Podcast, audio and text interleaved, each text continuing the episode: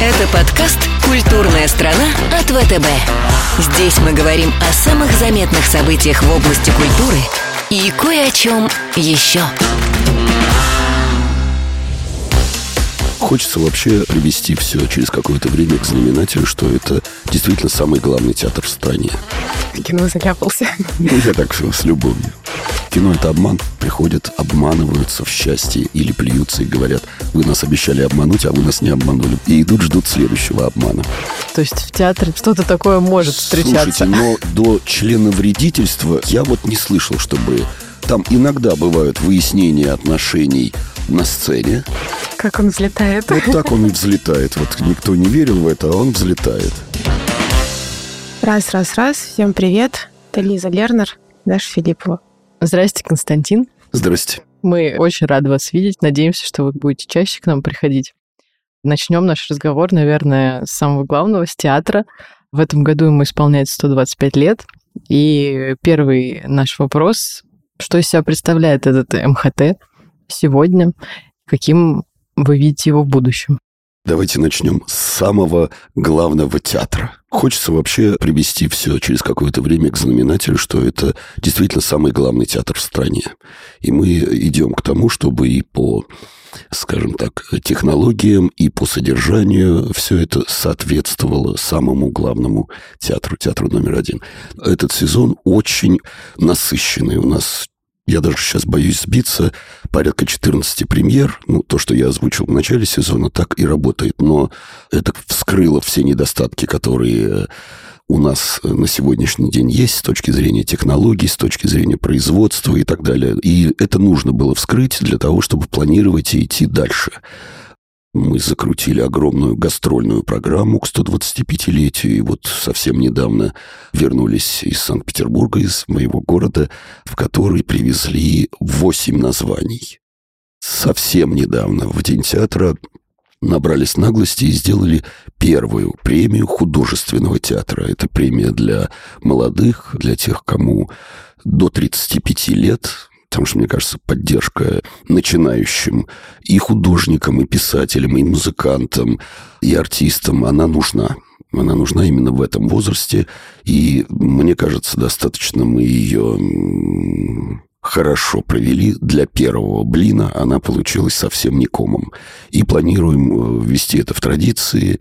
Родился хороший слоган «Вводить новые традиции» — это в традициях художественного театра. Я могу сейчас что-то еще забыть. Вот сейчас у нас готовится такая маленькая премия киношная. Мы запустили клич по московским киношколам к 125-летию художественного театра. Когда-то кинематограф начинался с э, прибытия поезда, художественный театр с прилета чайки. Что это за чайка? Откуда она летела? Куда? Почему приземлилась на занавес нашего театра? Вот ответы на эти вопросы студенты и выпускники московских киношкол дадут нам в своих коротких метрах. Формат 125 секунд. То есть двухминутные истории, и в результате мы выберем десятку лучших номинантов, и из них определим победителя, которому дадим путевку в мир большого кино.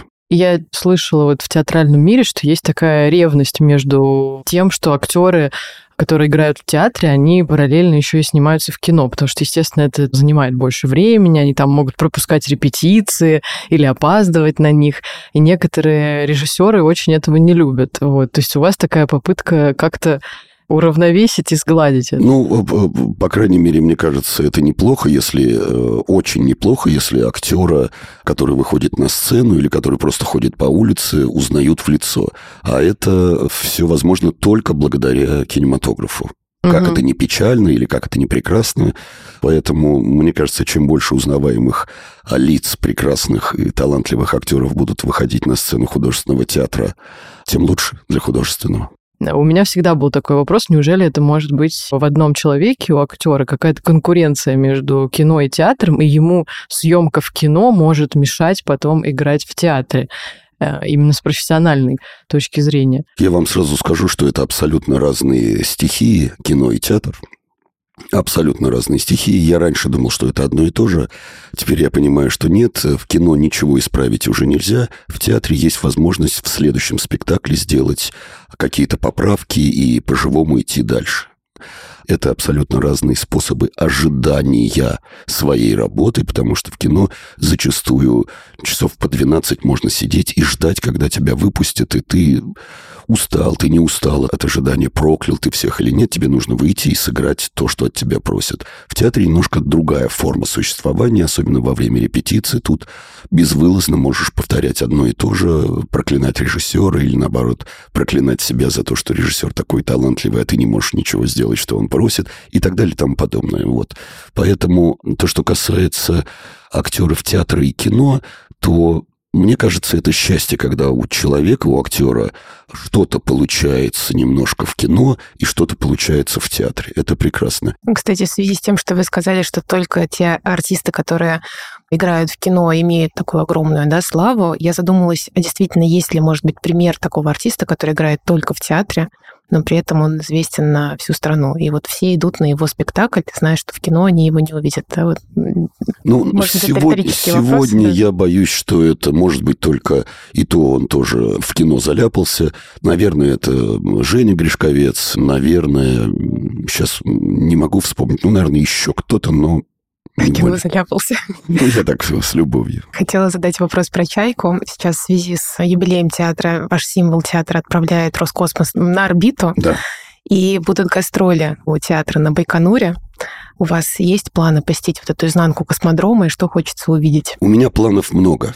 Ну, начнем с того, что мы, э, если говорить о новых традициях, вообще театр это дело, э, если не молодое, то наглое, скажем так, в хорошем смысле. Мы встретились с Юрием Ивановичем Борисовым, это глава Роскосмоса, и договорились о том, что попробуем ввести, и уже сделали это один раз, такую новую традицию для космонавтов.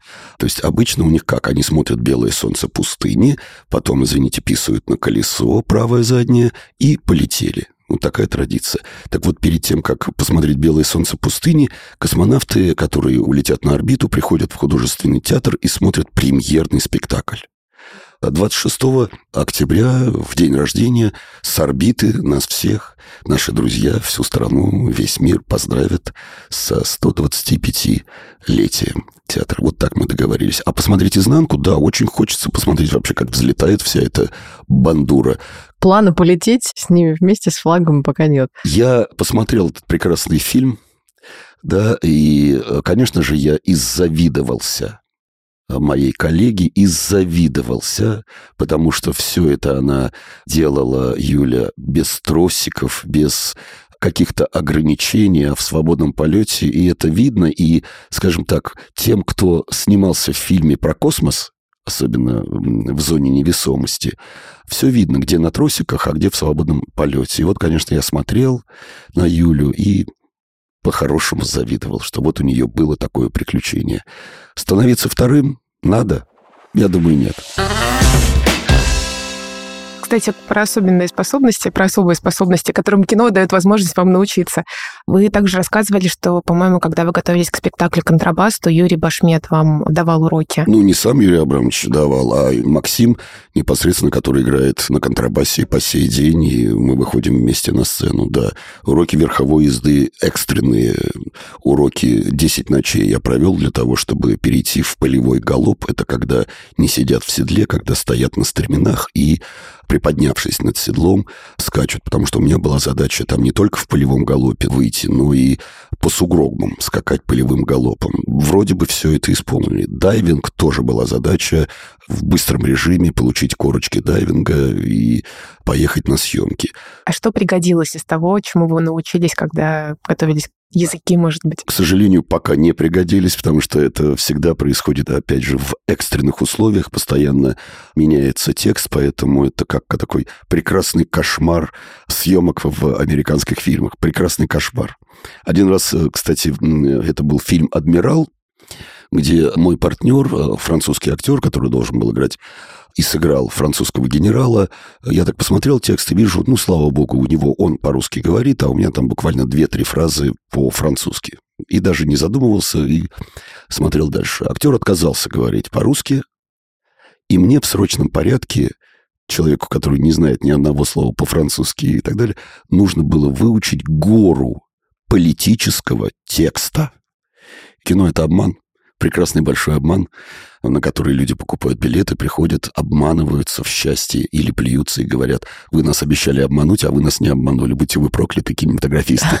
И идут, ждут следующего обмана. Честно говоря, в театр ты тоже приходишь для того, чтобы погрузиться в какое-то другое настроение. Обмануться немножко, да. и да. немножко обмануться. Или просто даже вот как-то прожить другую жизнь в этот момент, наверное. Ну и вообще э, есть такое понятие, когда говорят там театр-храм, да, ну, это похожая история для многих, потому что выключается свет, и у тебя есть возможность в течение двух часов, трех часов переживать и проявить какие-то эмоции, которые не удается проявить при посторонних людях. Хотя в театре сидят порядка 800 человек, но все равно ты один.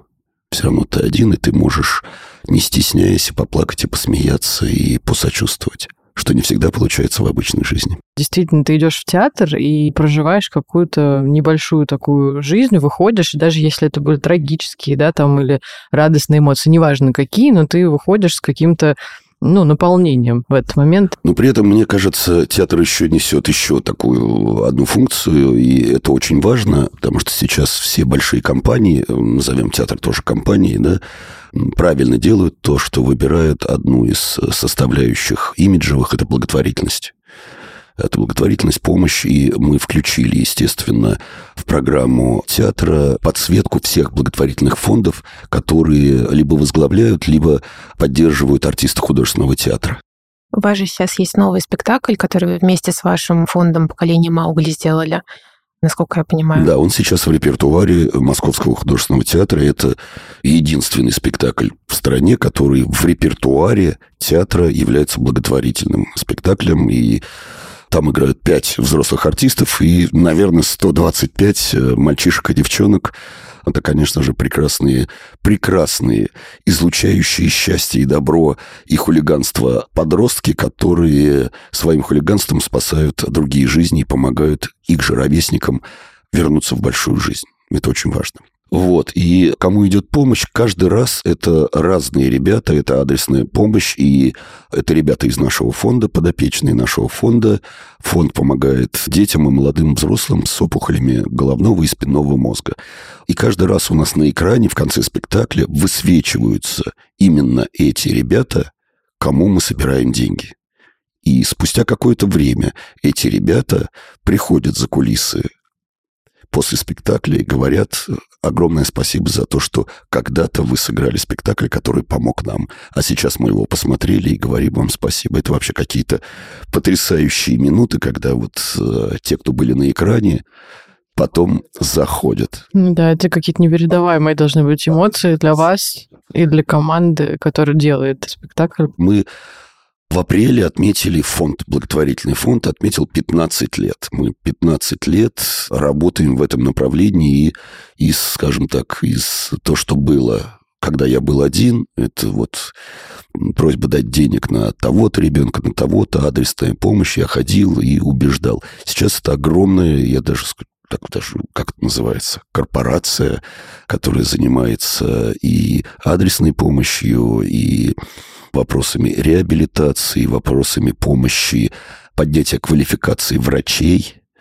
И даже мы влезаем в законодательство для того, чтобы нам правильно сотрудничать с Министерством здравоохранения на сегодняшний день.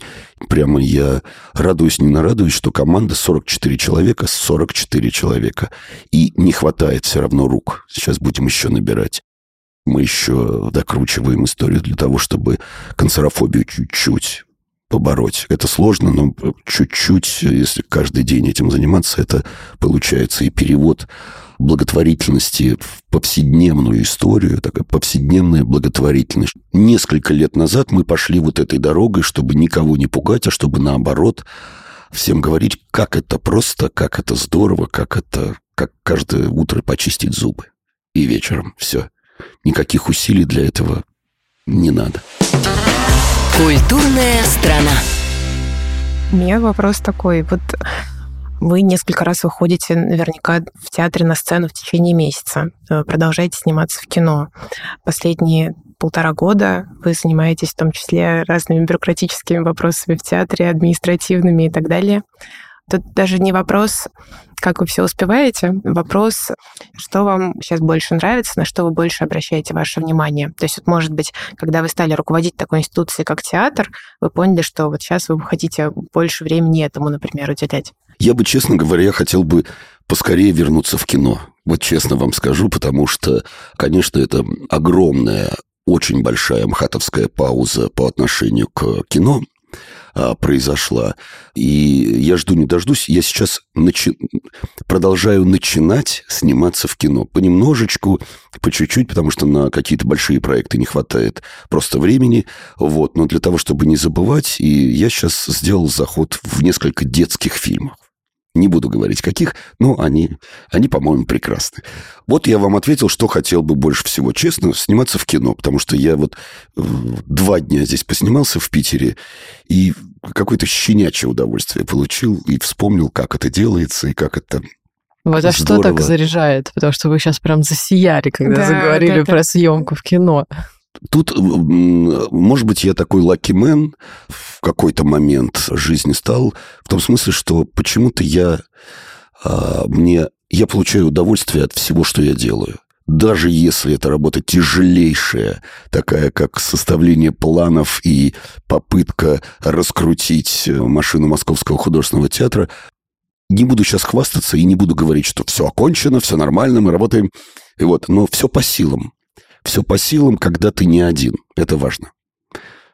Собираешь команду единомышленников, те, кто был, подтягиваются или уходят, набираешь других, те, кто верит и хочет делать что-то, что-то еще большее, чем было. Вот. Это относится и к театру, это относится, конечно же, и к благотворительному фонду, потому что у нас там вот где действительно работа отлажена, четко, и она идет, идет, идет по нарастающей, это в фонде. Вы знаете, хочется тоже спросить про театр, в том числе то, что, ну, несмотря на то, что в названии сейчас нет буквки А, академический, в театре всегда была очень сильная академическая составляющая. Вот как вот это продолжать поддерживать, чтобы была и традиция, и чтобы была и вот эта актуальная составляющая, и что делаете для того, чтобы сейчас развивать, поддерживать молодежь? Театра? Ну, молодежь у нас э, без дела не сидит, это я вам точно говорю, даже уже проходя, смотрят мне в глаза, и я читаю в этих глазах, когда вы перестанете засыпать нас таким огромным количеством работы, мы уже устали, говорю, нельзя уставать вперед, вперед, вперед. Новая сцена, то, что запустили мы такой проект под названием Art Hub, это поиск современной драматургии новой, это поиск новых имен в режиссуре, поиск, поиск, поиск, поиск детской драматургии и так далее. И этот проект у нас пошел. У нас пошел, он стал абонементным, то есть мы продаем, как в консерватории или филармонии, абонемент на пять показов. Это пять эскизов спектаклей. Все это вместе с э, питчингом режиссера после показа, его защитой, что он хотел бы сделать. То есть это не законченные, как правило, спектакли, но это показ языка, показ э, представления пьесы и формы формы, как это все будет подаваться. Зритель на втором часу сам начинает задавать вопросы или высказывать свое мнение. Из пятерки он выбирает одного, который через определенное время, один проект, который через определенное время будет поставлен на сцене Московского художественного театра. Зритель в том числе участвует в создании репертуара. Мне кажется, это важно. То, что касается академизма. В свое время Олег Павлович убрал эту букву из э, аббревиатуры театра для того, чтобы, как я понимаю, к нему не было вопросов по поводу того, что же вы, Олег Павлович, делаете в художественном театре. Всевозможные постановки, совершенно неожиданные, которые не свойственны академическому театру, Олег Павлович снял и правильно сделал. И правильно сделал, потому что академизм, наверное, должен быть, и, наверное, он должен сохраняться в тех местах, театральных учреждениях, которые скажем так, вектор которых именно музейность, неприкосновенность школы и так далее и тому подобное. И это имеет место быть. Здесь мы имеем э, дело с абсолютно э, разношерстной труппой, с абсолютно разными режиссерами, которые приходят кто на основную, кто на малую, кто на новую, и закручиваем. Э, вот у нас сейчас будет на днях встреча со студентами школы-студии, где мы будем пробовать стендап. Но очень важный вопрос. Чем стендап в художественном театре отличается от обычного стендапа? Чем-то он должен отличиться. Потому что если никаких различий нет, тогда можно идти в стендап-клуб и там работать. Нам нужно найти какой-то свой язык для этого вместе со студентами и вместе с ребятами, которые занимаются профессионально стендапом. Я уже позвонил своим друзьям, спросил, помогут ли они. Кто-то из них большой теоретик стендапа, а кто-то, наоборот, практикующий, довольно известный. И хочу сделать просто какое-то направление художественного театра, не знаю, там актуальные новости или вечерние новости, или вести из МХТ или что-то, я не знаю, или МХыть. У нас есть еще такая рубрика, мы придумали МХыть. Вот там всякую э, ересь показываем на наших этих телеграм-каналах и так далее. Вот, показываем всякие там подготовки к спектаклю или какие-то шутки, скетчи и так далее. Может быть, и назовем вообще всю эту историю МХыть в МХТ. И это будет как капустник или, может быть, даже какой-то телевизионный проект? Или... Я пока не знаю, куда это занесет. Очень интересно, что у нас вектор интервью такой про большое количество нововведений, которые вы делаете в театре. Мне хочется еще про одну такую область нововведений спросить. Я в банке занимаюсь технологиями, и вопрос будет про технологии. Довольно часто, когда приходишь в МХТ, ты видишь какие-то вещи, которых в других театрах на тот момент не существует. Я помню, что там «Мастер Маргарита» в свое время, ну, сколько лет он идет уже? Ну, больше десяти, да, больше, наверное? Да это, с моей точки зрения, очень высокотехнологичный спектакль. Или там, когда был спектакль с Дмитрием Брусникиным, где они на сцене готовили торт. Угу. Ну, это же тоже, наверное, довольно тяжело технически сделать, когда люди в зале, да. И вот таких спектаклей в МХТ их много. Вот с точки зрения вот таких вот технологий, которыми на сцене используются, планируете ли что-то вводить, или это конкретно прям под спектакль делается? Слушайте, это под спектакль делается. Вот сейчас у нас спектакль «Враки» или «Завещание барона Мюнхгаузена». У нас там разламывается земная твердь, и взлетает воздушный шар, и в корзине сидят герои взлетает воздушный шар. Как он взлетает? Вот так он и взлетает. Вот никто не верил На в это, а он, а он взлетает. Это не важно уже. Мы же говорим про прекрасный обман и подключение. Если мы в течение спектакля подготовим зрителя к этому обману, что сейчас мы полетим, то он поверит в то, что это действительно полетели. А на тросиках он или не на тросиках, и который уже раз он взлетает уже. Все зависит от желаний и фантазии режиссера. Хочется спросить про сериал «Актриса». Давайте. Я не знаю, смотрели вы или нет. Я смотрел, да. Вот там то, что происходит, это как-то взаимосвязано с МХТ. Вот насколько это ну, э, Похоже. смотрите, это э, то, что происходит там, и вообще сериал называется «Актрисы», и это относится вообще к театру. Это не имеет стопроцентного отношения к Московскому художественному театру. Это сделано здорово. А все остальное – это, я скажу, такой собирательный образ. Там очень близко к правде. И это может, скажем так, в какой-то момент превратиться... Вот те старые бразильские сериалы, где там интрига на интриге, и вдруг неожиданно этот, оказывается, он злодей, а мы-то думали, или она разлучница, а мы-то думали, что этого не может быть. Вот если это все там 200 серий бразильского сериала так вот сжать, угу. то это вот такая вот такая оголенная правда, которая может обычному зрителю показаться фантастикой. На самом деле мы, у нас были гости, вот э, Денис Родькин, э, помнишь, да, да, с Элеонорой, и мы их спрашивали про вот эти, знаете, мифы о балетном закулисье, да, там о сломанных пуантах, там, гвоздях и прочем. Финалгоном пачка намазанная. Да-да-да-да-да. Вот, то есть в театре такое тоже, да? Что-то такое может встречаться. Слушайте, но до члена вредительства я вот не слышал, чтобы... А, там иногда бывают выяснения отношений на сцене. Ну, бывает, да, пользуясь драматургией Иногда люди, которые, как в Мимино говорили, э, испытывают такую ненависть да, к потерпевшему, что кушать не могу, да? Вот они иногда доведенные э, до этого в жизни, пользуясь текстом и ситуацией драматурга, иногда исполняют вещи. Да, но я все-таки хочу вас направить э, в направлении мысли, что э, в театре, по крайней мере, в художественном, э, в нашем театре, все-таки работают добрые, светлые и интересные а люди. мы так и думаем. Хорошо. Исключительно. Спасибо вам большое. Мы очень благодарны, что вы нам уделили время. Очень интересный разговор. И точно пойду на э, ваш спектакль. На «Поколение поколение Маугли» Маугли. надо Возьму племянника. Давайте, Вот, давайте, да, вам и обязательно схожу. Спасибо. Спасибо большое, Хорошего вам дня.